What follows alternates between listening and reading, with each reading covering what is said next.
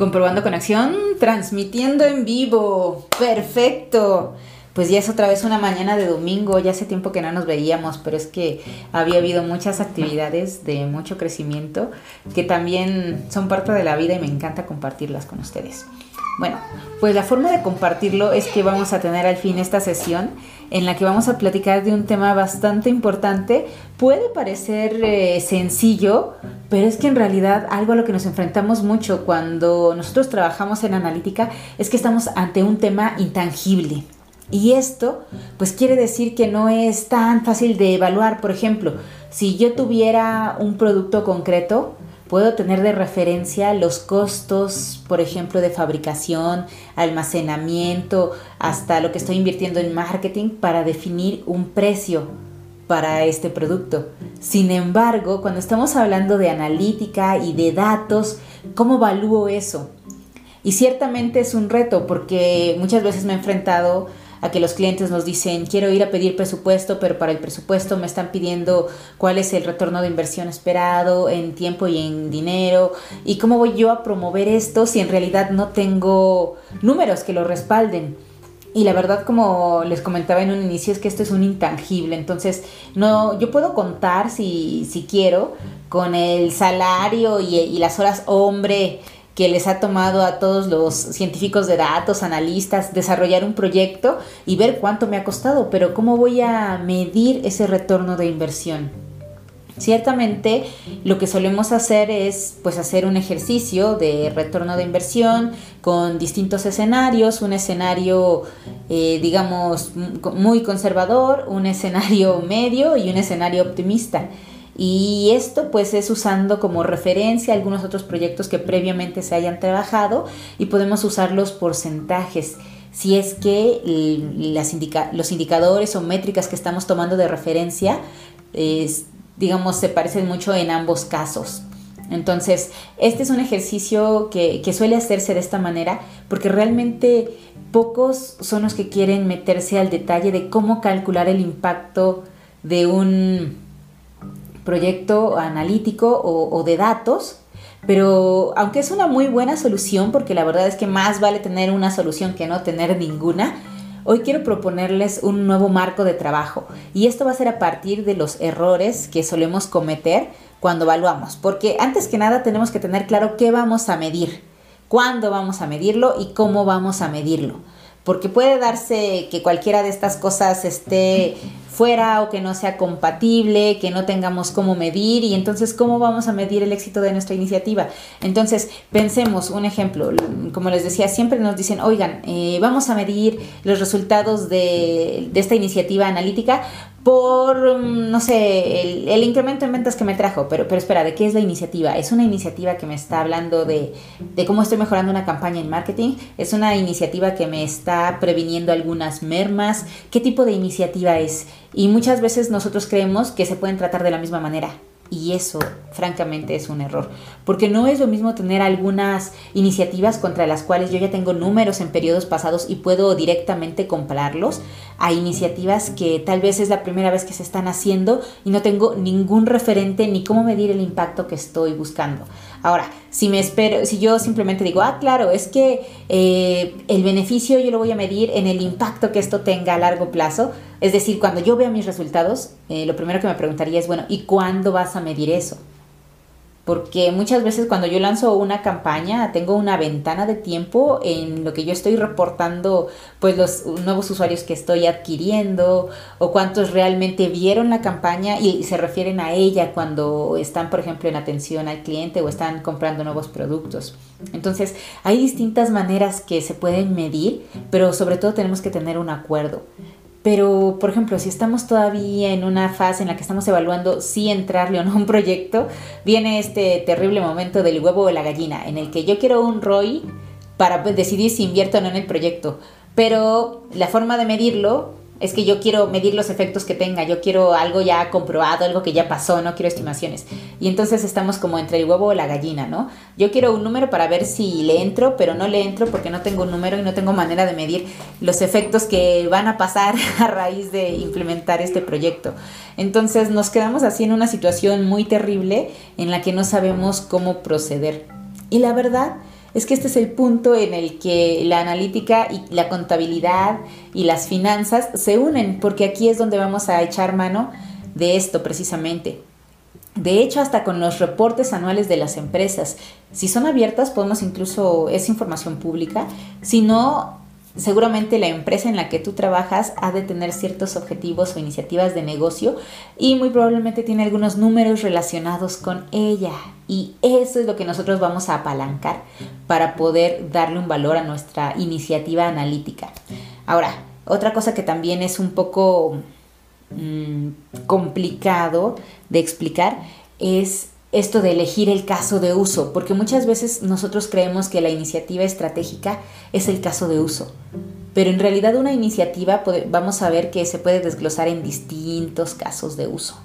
Entonces, vamos a tener eh, que identificar cómo la analítica puede ayudar a cada uno de estos casos de uso, entender cuáles de ellos son más factibles. Esto es muy importante porque el caso de uso puede ser buenísimo, pero si no tengo datos que lo soporten, entonces ¿cómo voy a estudiarlo y cómo voy a implementarlo y cómo voy a medirlo? Entonces necesitamos, que ir, necesitamos ir equilibrando todo esto para poder tener esta solución. Entonces, antes que nada vamos a repasar cuáles son estos tres errores de todo lo que les he comentado hasta ahorita lo más común que se comete, pues es, en primer lugar, como es un intangible y no tengo como algún costo asociado, pues pensar que yo necesito medir y que solo puedo saber la efectividad de, un, de una iniciativa hasta que mida los efectos. Porque esto, les digo, nos lleva muchas veces a este problema de entre el huevo y la gallina, porque si yo quiero usar esto para justificar por qué estoy decidiendo tomar este proyecto o estoy buscando presupuesto, pues no nos va a llevar muy lejos, pero una salida puede ser esa, eh, la estrategia que les comentaba al principio, de quizá manejar tres distintos escenarios en un caso de ROI, que tomemos de referencia de algún otro caso de éxito anterior que se tenga, y pues esperar que eso sea también aplicable a esta nueva organización. El segundo error que se comete, pues es pensar que realmente eh, no hay como, o sea, con este caso de Roy que estoy viendo, es lo único que puedo visualizar.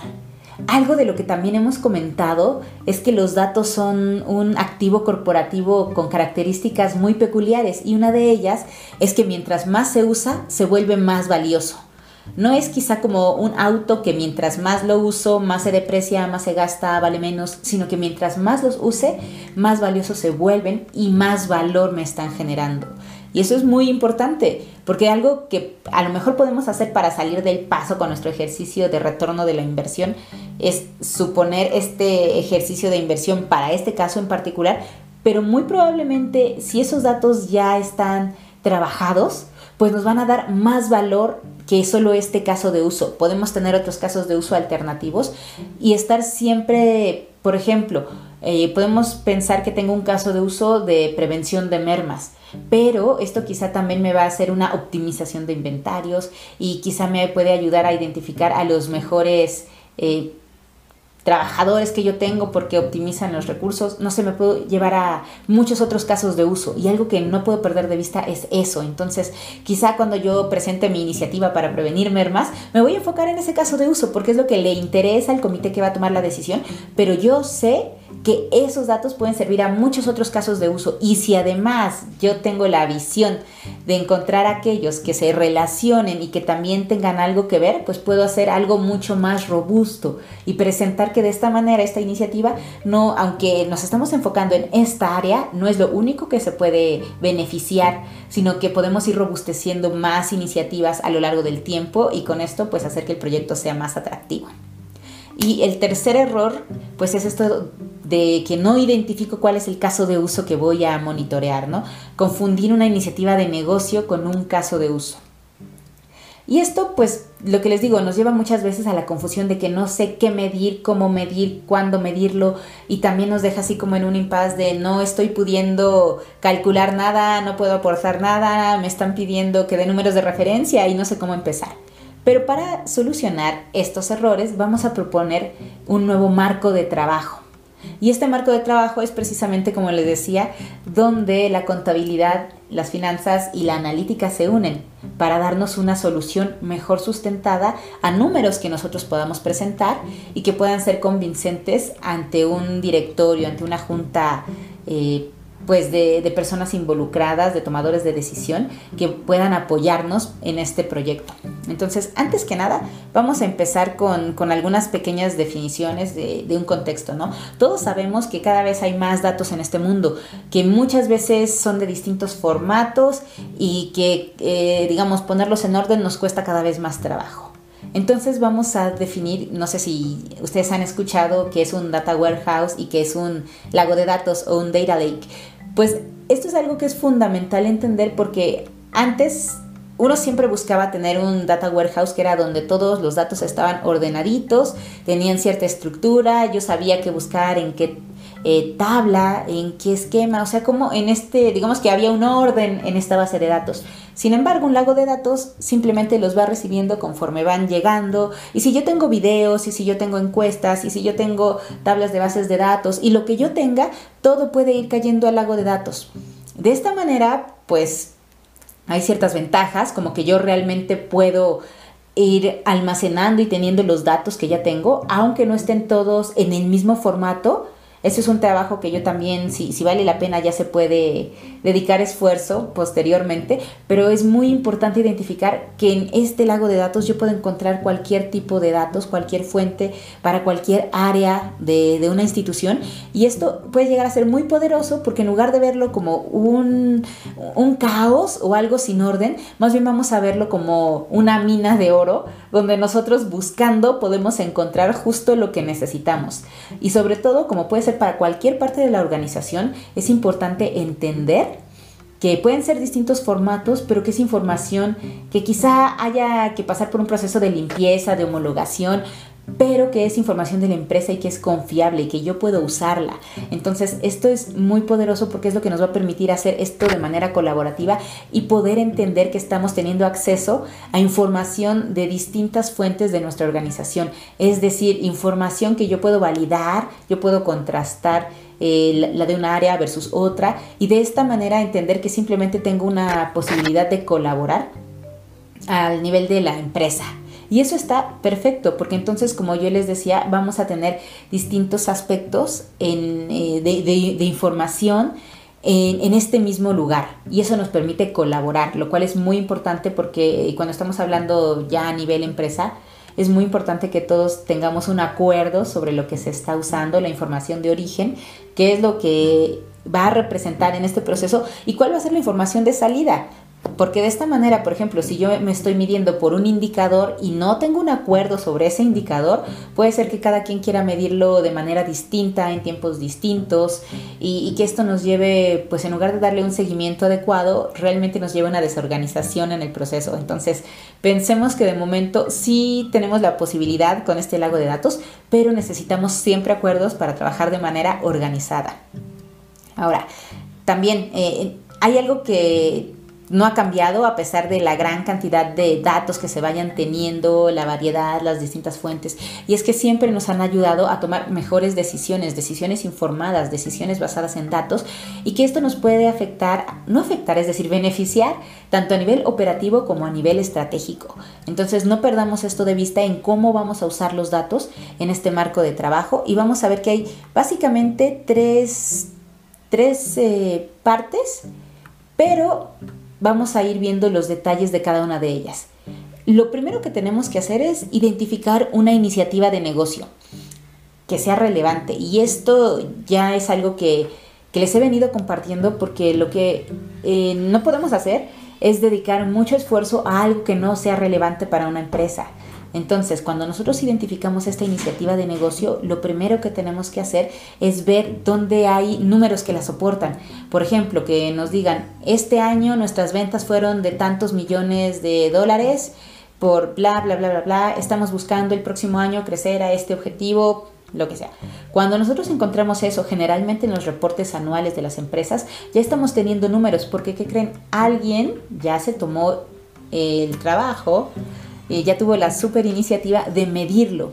Y si ya está en un reporte anual, seguramente es confiable. Entonces nosotros vamos a tomar esos números para tomarlos de referencia. Y una vez que yo tengo una iniciativa, que esta iniciativa entendamos que es realmente un movimiento hacia donde el negocio quiere ir, que le puede tomar de nueve meses a un año, o sea, realmente toma tiempo, vamos a tener que ser aquí muy creativos y entender cuáles son los casos de uso que lo soportan. Y vamos a entender esto con un ejemplo.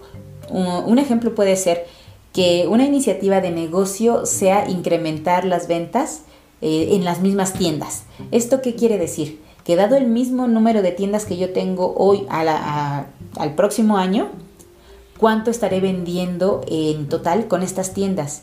¿Y cómo puedo lograr yo esa iniciativa de negocio? Aquí es donde vienen los casos de uso. Y para esto podemos ser creativos, podemos preguntar, hacer entrevistas a los tomadores de decisión, a la gente de operaciones. Y aquí es donde nosotros vamos a ser eh, muy abiertos y creativos y vamos a empezar a pensar cuáles son todas las posibilidades que, que la empresa tiene para incrementar sus ventas dadas las mismas tiendas que tiene este año. Ah, puede ser que en cada tienda se venda más puede ser que tenga más clientes, o sea, cada tienda va a, tener que vender más, pero ¿cómo lo voy a generar? Puede ser que yo traiga más gente. Ah, ok, si tengo un mismo ticket de venta, pero viene más gente, muy probablemente se va a incrementar. O puede ser que venga el mismo número de personas, pero que compren más. Ah, entonces también lo estoy logrando. Puede ser que tenga nuevos productos que atraigan gente nueva. Puede ser que aproveche algunos eh, eventos que haya en el año, quizá Navidad, o quizás si es una tienda que está cerca de un estadio, bueno, vea cómo puede ser el marketing cuando están estos eventos deportivos y pueda invitar a la gente, ya sea antes o después, a ir a consumir. Entonces, hay que, aquí es donde nosotros notamos que puede haber más de una solución para alcanzar a este objetivo. Y de hecho lo ideal es que exploremos distintos caminos porque uno tras otro, tras otro, tras otro, seguramente si todos suman es mucho más probable que logremos el objetivo.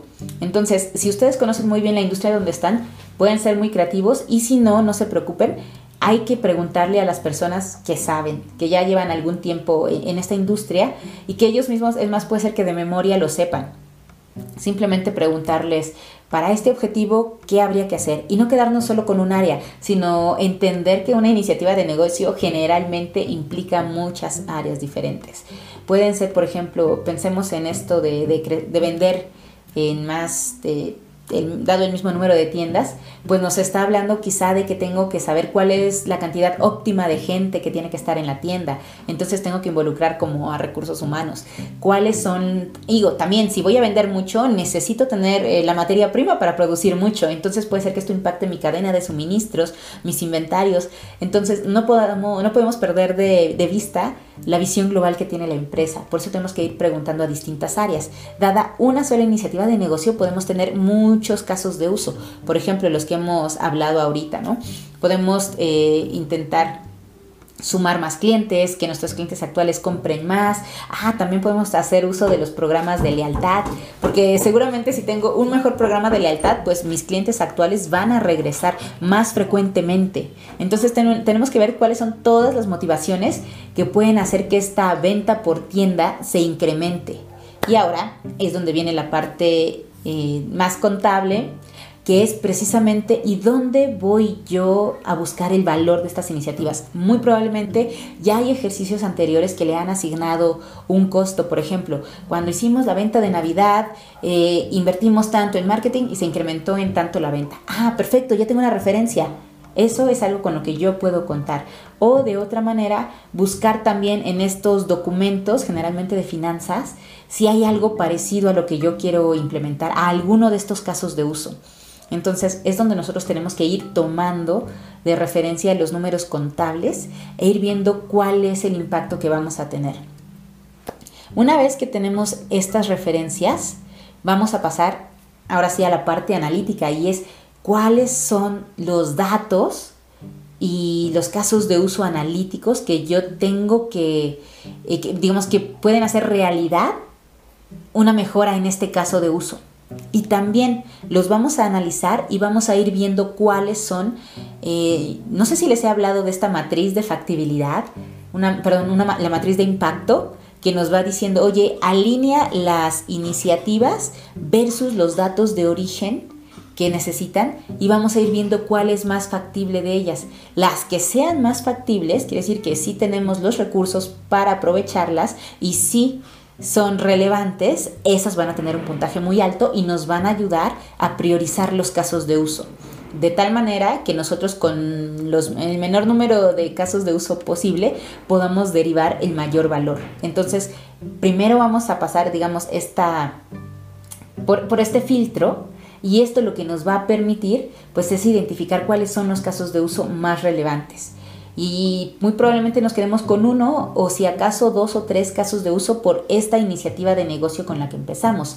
Y esto va a ser muy importante porque ya tenemos nuestros frentes bien definidos y no tenemos que armar como una batalla inmensa para poder empezar a tener estas iniciativas. Y pensemos que también es, cada uno de estos casos de negocio ya habían sido evaluados financieramente, entonces ya tenemos un valor esperado de cuánto nos va a costar y cuál es el beneficio que podemos tener. También podemos tomar este valor como, digamos, un, un valor de entrada para tomar la decisión de cuáles son los casos de uso que voy a hacer. Y de esta manera yo voy a poder tener ya números con los cuales voy a presentar una propuesta de, de decir, realmente realmente así es como yo estoy calculando el valor que tiene esta iniciativa de análisis de datos para este caso de uso que soporta esta estrategia de negocio. Y viene un detalle más para los datos. ¿Se acuerdan que les había dicho que los datos son un recurso que mientras más se usa, más valioso se vuelve? Pues también resulta que podemos evaluar para todos los casos de uso que identificamos cuáles son los datos, los datos que, que se usan digamos, los datos fuente. Y también darles un valor, porque la gente tiene que saber que una vez que yo ya tenga valor en estos datos, es muy posible que yo pueda seguir atacando mucho más fácilmente otros frentes, es decir, otros casos de uso. Y eso es algo muy importante de mencionar porque es algo que no suele pasar. Este es un activo que funciona diferente a la mayoría y realmente hay que destacarlo porque es algo muy importante. En una empresa, cuando nosotros ya trabajamos un conjunto de datos, que puede ser, por ejemplo, mis ventas del de este mes, ya puedo yo saber quiénes fueron mis mejores clientes, cuáles son los productos más vendidos, eh, quizá en qué orden se han vendido ciertos productos. Puedo, si tengo detalles de los costos relacionados, también incluirlos. Y es un mismo conjunto de datos, pero empezamos a ver eh, digamos, desde puntos de vista diferentes y vemos que nos van dando cada vez más valor, porque yo puedo identificar a qué clientes poner en una campaña, a qué clientes es valioso retener, en qué clientes vale la pena invertir, lo que sea. Y muchas veces esa información ya la tenemos, pero tenemos que mirarla desde distintas perspectivas para ver todo lo que nos puede dar. Y esto pues es algo muy, muy, muy importante en esta circunstancia. Entonces, algo que quiero compartir con ustedes finalmente es que siempre hay una manera de, poder evaluar los proyectos que tenemos, pero no tenemos que esperarnos a medir el impacto que tuvo mi proyecto en la realidad, porque hay muchas veces en las que podemos hacer uso de ya indicadores, eh, por ejemplo, financieros o de estimaciones que se han hecho, y nosotros aprovecharlo para super sustentar lo que estamos proponiendo. Y de esta manera poder adelantarnos y no tener que estar pensando qué voy a medir y cuándo voy a medirlo. Mi campaña para medir su efectividad me tengo que esperar un mes, dos meses, porque además puede ser que hayan pasado muchas cosas en el camino. Por ejemplo, en una campaña a lo mejor el diseño analítico está perfecto, pero si a lo mejor el arte no comunicó lo que tenía que comunicar y la gente no conectó, ok, no hay éxito. Y a lo mejor el arte está perfecto, pero si después la campaña sale con muy poquita anticipación y la gente no alcanza a reaccionar, eh, pues también el impacto que tuvo va a ser mucho menor. Y entonces es ya después más difícil tratar de, de distinguir cuáles son los efectos por separado que nos dan el lugar o éxito de una campaña. En cambio, cuando yo tengo, por ejemplo, ya números de referencia que puedo ver contra un periodo pasado, por ejemplo, puede ser mi control de mermas o, por ejemplo, las ventas que yo tenía el mes pasado, ya puedo yo ver qué es lo que está, estoy teniendo de impacto, es decir, cuál es la diferencia. Y eso es algo que tenemos que aprovechar, porque es mucho más fácil eh, crear credibilidad sobre números que ya están establecidos, que ya la compañía ha aceptado de alguna manera, versus venir, innovar, y después no saber ni cuál fue el causante del éxito o no éxito de cierta iniciativa. Entonces, una vez que nosotros ya tenemos toda la, credibilidad del mundo, ya podemos hacer muchas cosas porque además vamos a tener la experiencia de hacer distintas pruebas. Y esto va a ser maravilloso porque vamos a poder discernir bastante bien qué es lo que está funcionando, qué es lo que nos está sumando, qué podríamos tratar de mejorar en una nueva interacción y estar abiertos, como veíamos, que todo esto de la analítica es simplemente el mundo de seguir aprendiendo, intentando y aprender y volver a, a probar cosas nuevas y volver a aprender para que nosotros vayamos conociendo a nuestros clientes en mejores interacciones, tengamos mejores relaciones y finalmente pues nosotros podamos proveerles un mejor servicio a todos nuestros clientes y darles una mejor calidad de vida a nuestros empleados.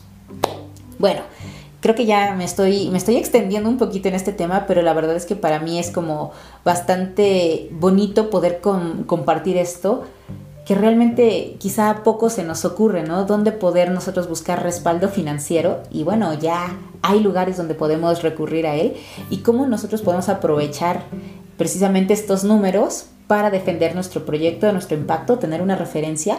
Y claro, si nosotros ya tenemos el proyecto y avanzamos, también tendremos que definir cómo vamos a medir ese impacto.